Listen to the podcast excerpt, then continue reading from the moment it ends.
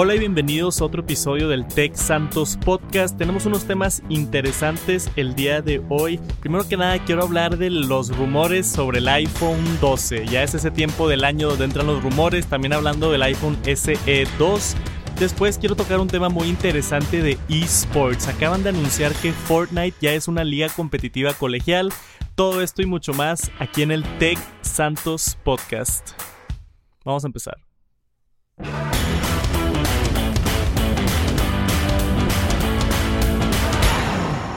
Bueno, y como dije ahí en la introducción, lo primero que quiero hablar es esto de los rumores del iPhone 12. Dos cosas en particular. La primera para... porque mucha gente me pregunta más o menos por qué estás hablando del iPhone 12 desde ahorita o por qué estás tan tarde, porque ven que gente ya está hablando del iPhone 12 desde, desde antes de que salga el iPhone 11. A mí por lo general me gusta acabar un ciclo de iPhone, por así decirlo, y después empezar a hablar del siguiente. A menos de que salga una noticia muy grande diciéndonos que en dos años el iPhone va a ser completamente pantalla por adelante y por atrás y hay una fuente muy confiable, ok, pues eso es una noticia muy grande que, que sí me gustaría cubrir y traerles en el canal de YouTube y en el podcast y en Twitter y en Instagram y en todos lados donde hago esto en el, en el Internet. Pero por lo general, como lo hice este año, salió empecé con los rumores del iPhone 11 en alrededor de este tiempo, febrero, creo que fue mi primer video de rumores del iPhone 11 y como una vez al mes recolectaba la información que salía de todos los analistas, toda la gente de las filtraciones, muchos de los cuales ya pueden conocer como Ming Ching Kuo, un analista muy famoso que ha predicho muchas cosas en lanzamientos de Apple, filtraciones de Bloomberg, filtraciones de hay varios tuiteros por ahí Ice Universe Max Weinbach que ya se hicieron como famositos en el mundo de leaks filtraciones información de Apple. Ellos reciben tips ellos reciben fuentes de, de desde China por ejemplo hay varias eh, cadenas de suministro que filtran información y esta gente que ya es famosa por reconocer por distribuir los rumores se dedica a eso yo lo que hago es recopilar toda esta información que tenemos ya después de tener, sin mentirles, 10, no más, unos 15 años viendo rumores y filtraciones de Apple, mucho, mucho, mucho. Antes de empezar mi canal de YouTube y todo esto, ya tengo más o menos identificado casi eh, muy bien a la medida qué rumores son creíbles, que no, que está dentro de las limitaciones técnicas, que no a qué analistas confiar y a cuáles no, y más o menos el espectro para ir formando todo esto que es el nuevo iPhone. Que este año toca el iPhone 12. El año pasado salió el iPhone 11, ya después de todos los rumores, hice varias cobertura del evento, acabé comprando el iPhone 12, digo el iPhone 11, perdón, y hice todos los videos, hice mis comparaciones con el iPhone del año pasado, entre el 11 y 11 Pro y pues todo ese contenido de, de YouTube por allá de septiembre a diciembre que, que, me ayudó mucho para crecer este año el canal. Y lo voy a hacer otra vez, obviamente es de los temas que más me, me interesa esto del iPhone y, y Apple. Y este año empezamos con los rumores del iPhone 12 que si no han visto mi video en YouTube se lo recomiendo muchísimo. Es el primero en como esta serie de rumores que, estoy haciendo. Recopilé toda la información que tenemos hasta ahorita, rumores y filtraciones que vienen desde noviembre, diciembre hasta ahorita hace un par de días. Con, es emocionante esto de las filtraciones y los rumores, ah, no nomás del iPhone, alrededor de productos de Apple, porque es una de las empresas pues más grandes del mundo, más reconocidas y hay mucho hype alrededor de esto. Y, y es algo de, lo divertido de mi trabajo, ¿no? Yo me despierto un día y, puede que en Twitter algún analista famoso haya anunciado, oye, me llegó una filtración y se confirma el HomePod mini. No confirma 100%, pero ya se vieron rastros en, en, las, en, las, en las cadenas de suministro de China y ya se empezó a filtrar información, igual y tenemos algo por acá. Y es bien emocionante eso. Y ya yo me pongo rapidísimo a chambear, a, traerles la noticia con videos, mi opinión y mi análisis alrededor del tema. Porque mucho de esto, si no es que la mayoría viene en inglés y a mí me gusta, obviamente todo mi contenido es en español y ya con eso siento que estoy Aparte de agregarle mi opinión, estoy trayendo algo de valor al recopilar toda esta información. Y por algo tienen mucho éxito estos tipos de videos de, los rumores y de las tendencias y de qué viene y, qué esperar de Apple este año y qué esperar de este producto y del otro. Yo sé que esos videos funcionan muy bien en mi canal porque yo mismo veo esos videos. Yo tengo años y años y años, te entra la curiosidad de, de qué iPhone viene, qué iPhone no viene, qué va a tener de nuevo, todo esto. Y quería también mencionar rápidamente aquí en el podcast que, me meto más a fondo en detalles de un poquito de, detrás de las cámaras. Me llegó un comentario bien interesante que por Instagram un, un cuate me, me puso, oye Santos, qué padre, rumores del iPhone 12, pero me acabo de comprar el 11, ¿por qué ya estás haciendo videos del 12? Y no quiero ver nada de eso todavía, yo estoy bien contento con mi 11 y le contesté amablemente y le dije, yo sé, yo sé que hay gente que igual y de Navidad recibieron el iPhone 11 y igual y para ti la noticia no te encanta tanto porque evidentemente lo acabas de comprar y pues no estás emocionado por el que sigue porque normalmente compras un iPhone y es una inversión de 2, 3 años o 4 o 5 dependiendo de cada quien. Pero le contesté con bastante lógica, como, como siempre me gusta contestar, y me entendió. Y les quería dar esa respuesta aquí también en el podcast, que fue, mira, yo sé que, que acabas de comprar el iPhone 11, igual y no te emociona tanto este video. Mis videos igual y no tienes que ver todos, ves los que te gustan, ves los que no. Pero te apuesto a que hay muchísima gente ahorita en posición diferente a la tuya ¿A qué me refiero con eso? Tienen un iPhone 6S o tienen un iPhone 6 y se saltaron el iPhone 11 y están con ansias esperando el iPhone 12, con ansias y checando y dándole refresh y qué hay de nuevo y qué va a tener de nuevo y cuándo va a salir y cuánto va a costar y todo. Y yo conozco esa ansiedad porque la he sentido yo muchas veces. Y le dije eso a este cuate y me dijo, tienes razón. Entonces, para toda esa gente que sí está emocionada de, de escuchar rumores del iPhone 12, pues brincan. Yo, yo soy bien intenso, yo no importa el, el, iPhone que tengan ni de dónde esté en mi ciclo de cambio del iPhone, como quiera, me gusta saber qué hay de nuevo, igual y muchos de ustedes son iguales, pero hay gente de perspectivas diferentes en cuanto a los videos de, de filtraciones y de rumores y de todo. A mí me encanta hacerlos porque a mí me gusta consumir ese contenido. Y eso es un poquito del, del detrás de las cámaras de, de los videos de rumores del iPhone que van a seguir viniendo.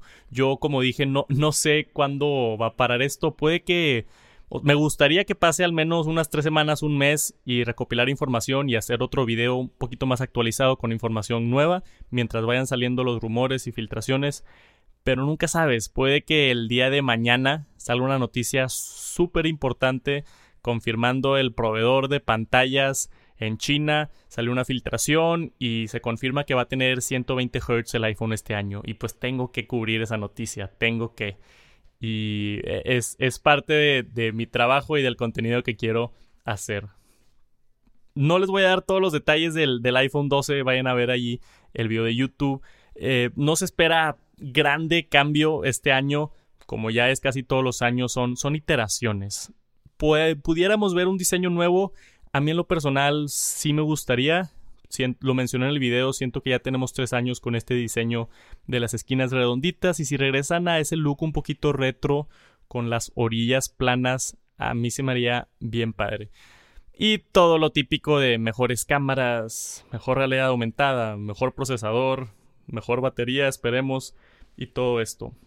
Pero hay otro tema interesante fuera del iPhone 12 y este video todavía no lo hago, se los puedo adelantar un poquito, pero este video yo creo va a salir mm, igual el jueves, hoy mismo o, en un par de días, pero quiero hacer otro video enfocándome en el iPhone SE 2, en el iPhone 9. Porque ese también es un dispositivo bien interesante y ese está por salir. Se espera que ese se viene en marzo, igual y finales de febrero o marzo, todo parece indicar. El último reporte de Bloomberg nos menciona que ya está entrando en producción este teléfono con pantalla LCD que va a reemplazar el iPhone SE 2 como la gama económica del iPhone.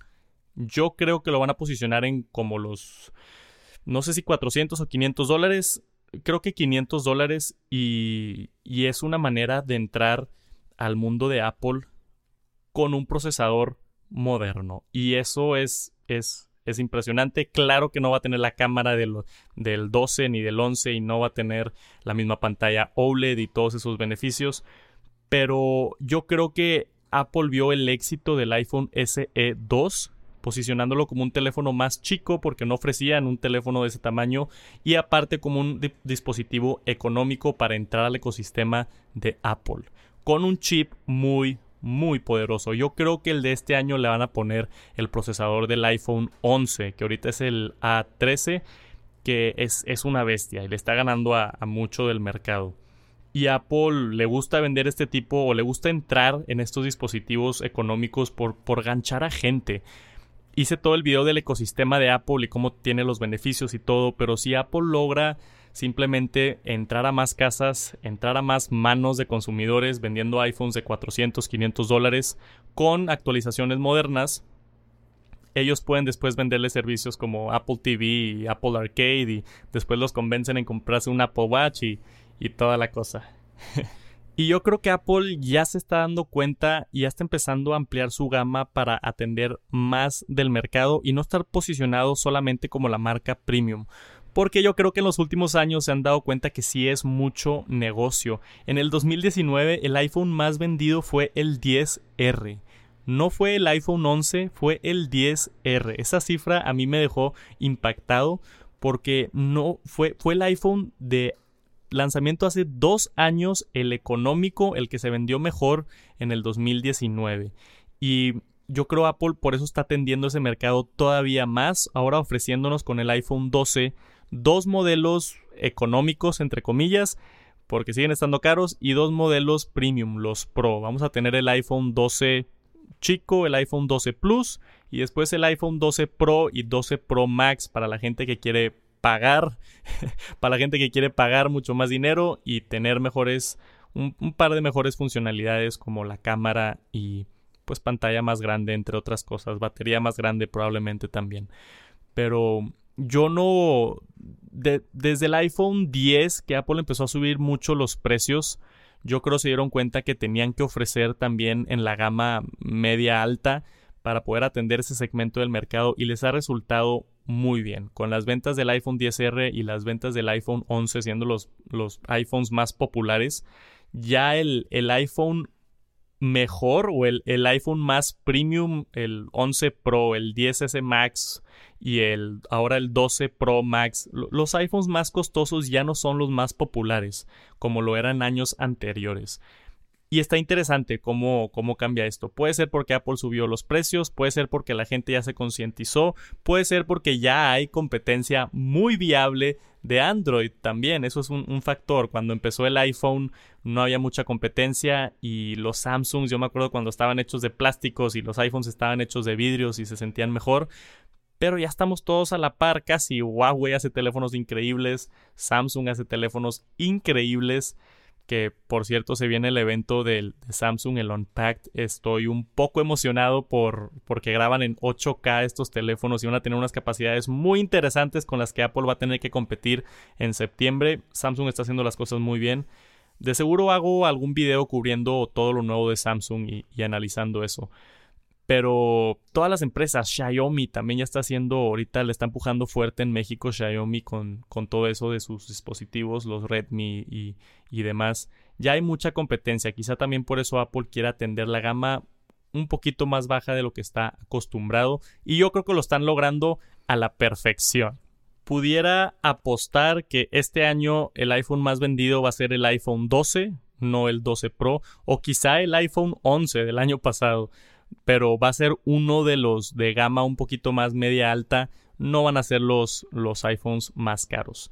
Hasta ahí voy a dejar ahorita la plática de, de los iPhones. Les quería platicar nomás el, el, proceso de los rumores y filtraciones y videos y un poquito de información y mis opiniones alrededor de este tema y de, de los lanzamientos de el producto más importante de Apple. No recuerdo ahorita la cifra, pero creo que las ventas del iPhone es como el 60% del negocio de Apple. Es, es lo más grande el iPhone es lo más importante para Apple y tienen que tener la, buena estrategia establecida para eso. Y como dije, probablemente se van a venir más videos de rumores y más información y vamos a ir analizando todo el comienzo de este ciclo.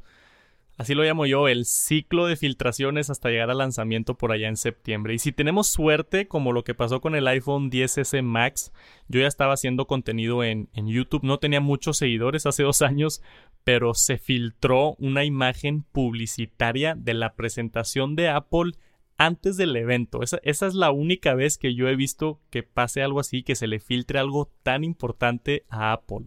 No, no, no un render que alguien hizo porque encontraron los esquemáticos en una empresa en China, literalmente el iPhone filtrado en una imagen publicitaria directamente de Apple.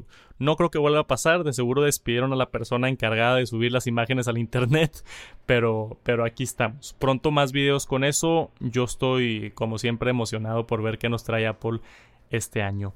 El segundo tema que quería tocar en el podcast, vi un tweet lo subí a Twitter y lo subí a Instagram y no me cabe duda, quería tocar este tema rápidamente, me voy a tomar unos 5, igual y 10 minutitos en, en abarcar este tema, porque sé que igual y no le interesa a todos, pero para mí es, es algo bien, bien interesante. Subí el tweet porque vi la noticia en TechCrunch con el título Fortnite just officially became a high school, college and sport. Me metí al artículo a leerlo porque a veces los títulos están un poco medio ambiguos y te hacen picarle el famoso clickbait. Pero me leí el artículo y hay un startup que se llama PlayVS. Y ellos han estado peleando ya desde hace años para, para meter videojuegos y formalizarlos como ligas. Y lo lograron, hicieron una colaboración con Epic Games. Este startup que había estado años tratando de, de formalizar ligas en Estados Unidos, nadie los pelaba, pero Epic Games, la empresa que desarrolló Fortnite, se juntó con ellos, yo creo que los de Play VS los convencieron, hicieron una colaboración y ahora van a entrar a universidades y a preparatorias, a ligas oficiales y torneos de Fortnite.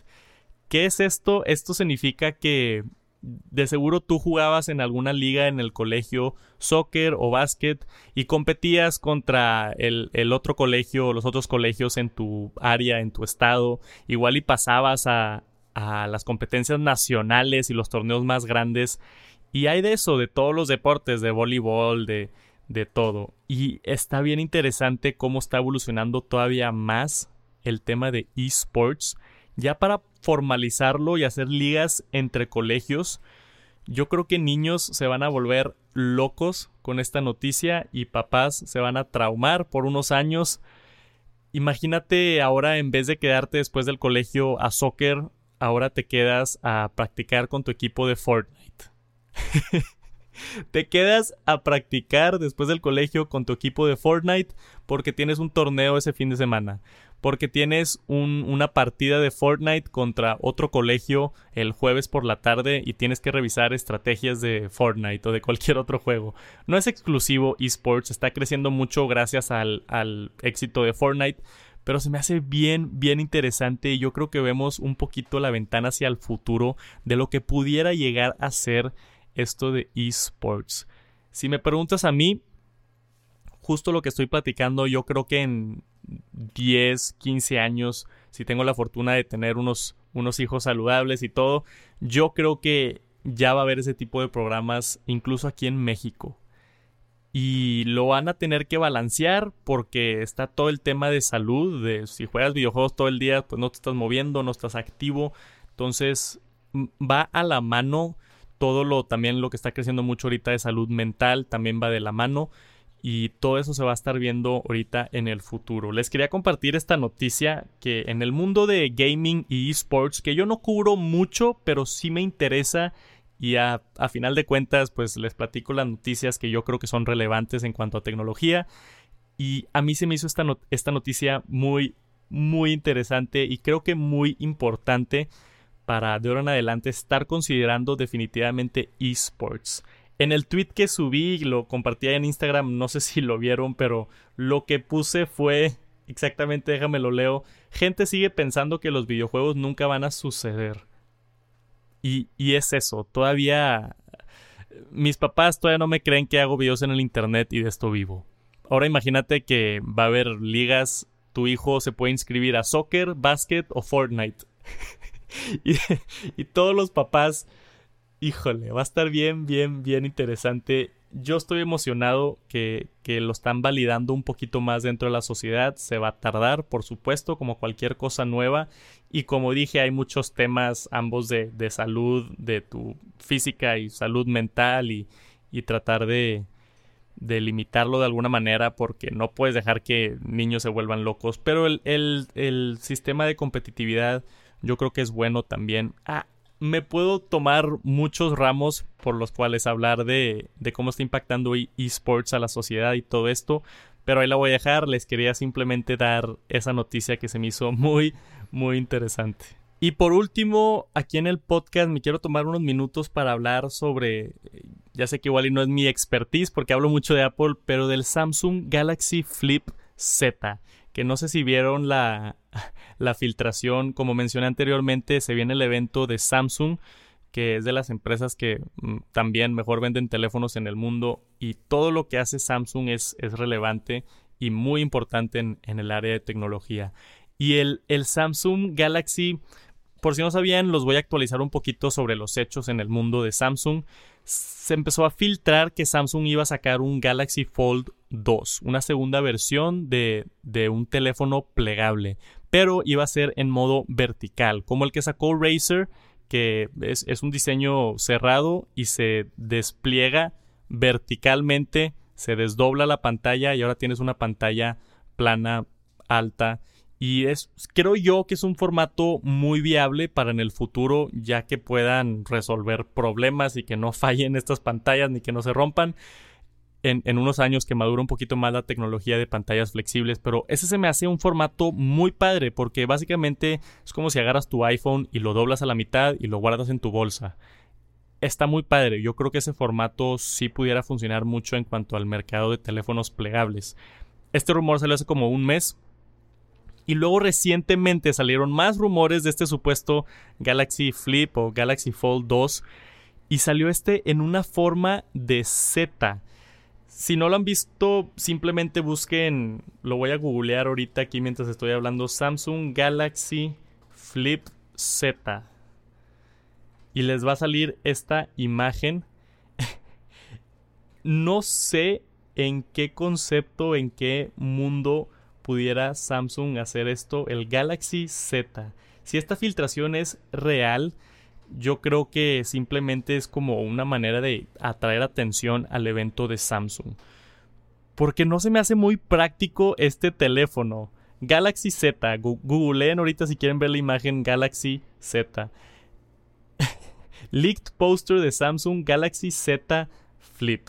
Entonces, esto es igual de manera vertical, pero se dobla en tres partes, como una cartera que tiene trifold, pero vertical. Entonces, si, tú estás agarrando el teléfono, doblas la mitad hacia arriba y ya tienes la pantalla más grande, pero luego tienes que doblar la otra mitad por abajo y doblarla hacia arriba por la parte de abajo para tener como tres, tres espacios que se aplanan y hacen una pantalla larga a mí se me hace ridículo este diseño, no sé cómo funcionaría, no estaría fácil de abrir, no estaría eficiente. Tiene dos dobleces en vez de una doblez que tiene sentido. Y si tienes dos dobleces, me imagino que es el doble de oportunidades para que se dañe el teléfono plegable, porque sabemos que todavía están un poco frágiles. Samsung el año pasado tuvo un fracaso con el Galaxy Fold cuando lo lanzó y era solamente una doblez. Y quieren meter dos dobleces en este teléfono. No sé, puede que este rumor sea falso, pero se filtró mucho y se corrió mucho la voz y la foto se ve legítima.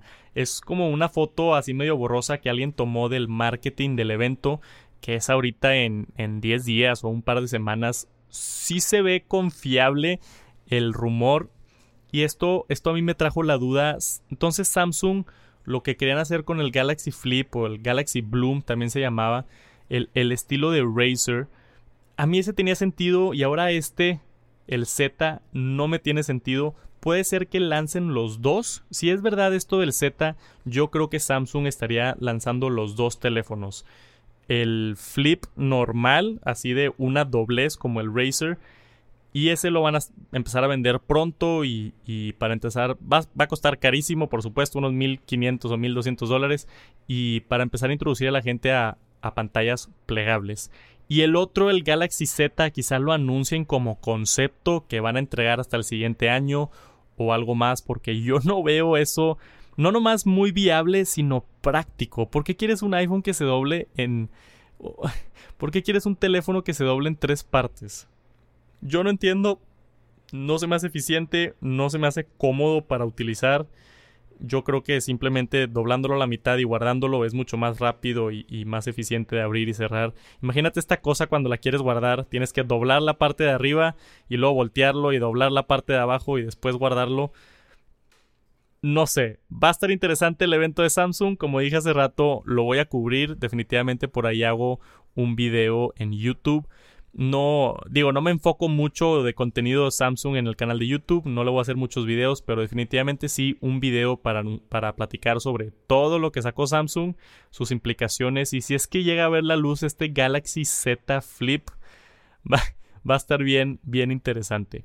Pero bueno, hasta ahí la voy a dejar, ese fue el último tema que quería tocar en el podcast el día de hoy. Gracias por acompañarme. Hace rato que no digo esto, los últimos podcasts no lo, no lo he dicho, pero me ayuda muchísimo si dejan una reseña, si se suscriben al canal, al podcast también, perdón, al canal. Ya estoy bien acostumbrado a decir suscríbanse al canal de YouTube. Suscríbanse al podcast, me ayuda también en los rankings y en los charts si no han dejado una reseña.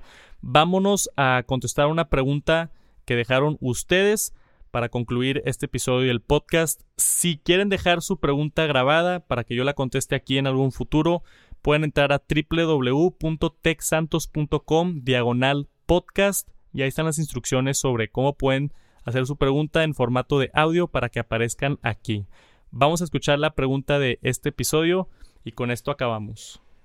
Hola Texantos, mi nombre es Carlos Gallardo, soy de Colombia, vivo en Bogotá, escucho hace como tres, cuatro meses, me me gusta mucho tu canal, me gusta tu estilo, cómo explicas todas las cosas y me gustaría saber si puedes hablar un poco de la conectividad que ofrece Apple en todos, con todos sus dispositivos y, y por qué es mucho mejor que en, contra las otras opciones que tenemos, de poder llegar uno a la casa y con el iPhone poder colocarse al DirecTV, eh, poner el, el, HomePod y todas esas conectividades que ofrece eh, Apple, eh, los beneficios que tiene. Dale, muchas gracias.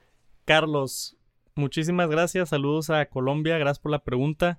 De seguro, esta pregunta fue hace como un mes o, más y no había sacado el video de la magia del ecosistema de Apple, porque es una pregunta o, mucha gente me, me, hace referencia a hablar sobre el ecosistema de Apple que pues así lo llama mucha gente, pero como tú estás diciendo, la conectividad entre dispositivos y los beneficios. Ese video, si de casualidad no lo has visto, ha, sido muy exitoso. Fue el primer video que saqué ahorita en el 2020, hace un par de semanas, y ahí explico absolutamente todo y a detalle. Son 30 o 32 minutos de yo hablando de cómo se conectan todos los dispositivos de Apple y cuáles son los beneficios entre cada dispositivo.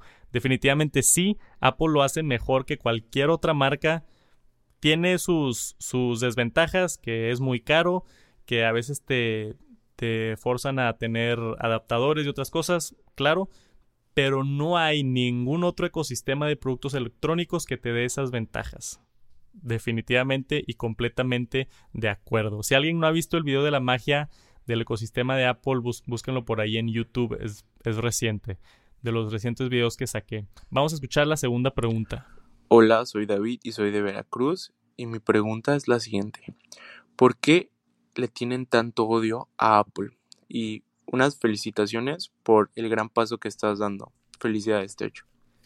David, muchísimas gracias por el comentario, por la pregunta, perdón, y muchos saludos a Veracruz. Sí me han llegado varios mensajes de, de por allá, de todos lados de México. Gracias por la pregunta.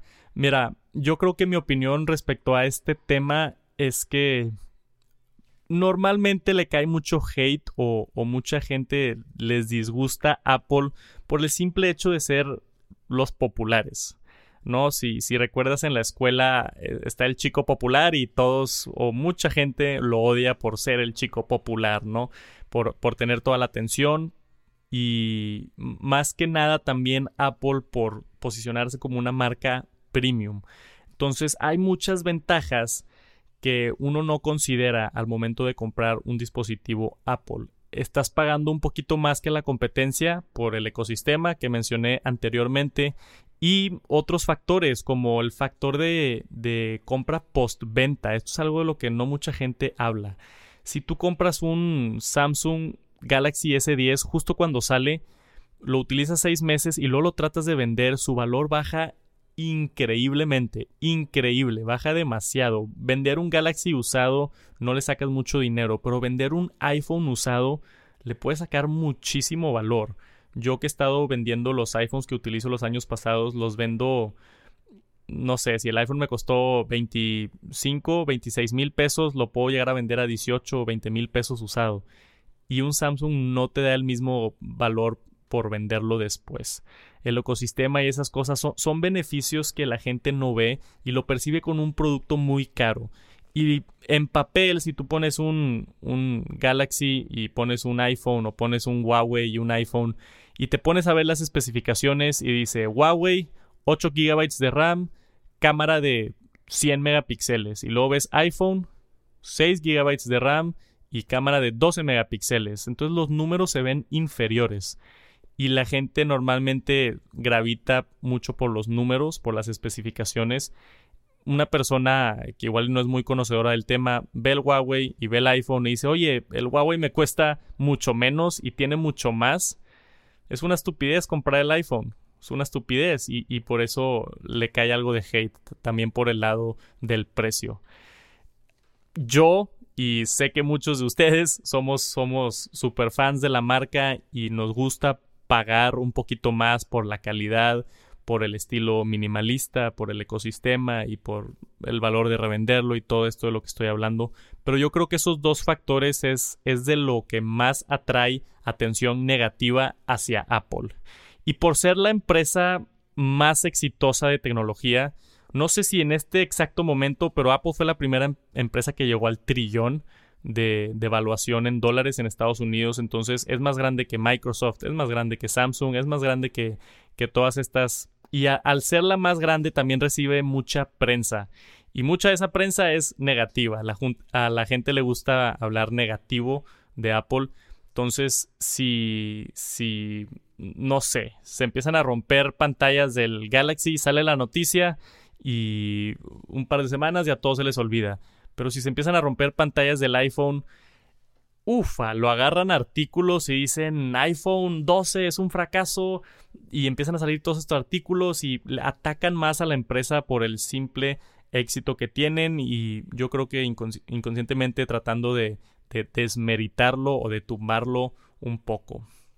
Esas son mis opiniones. Igual y me extendí un poco con la respuesta. Con esto estamos acabando el podcast. Pero muchísimas gracias por la pregunta.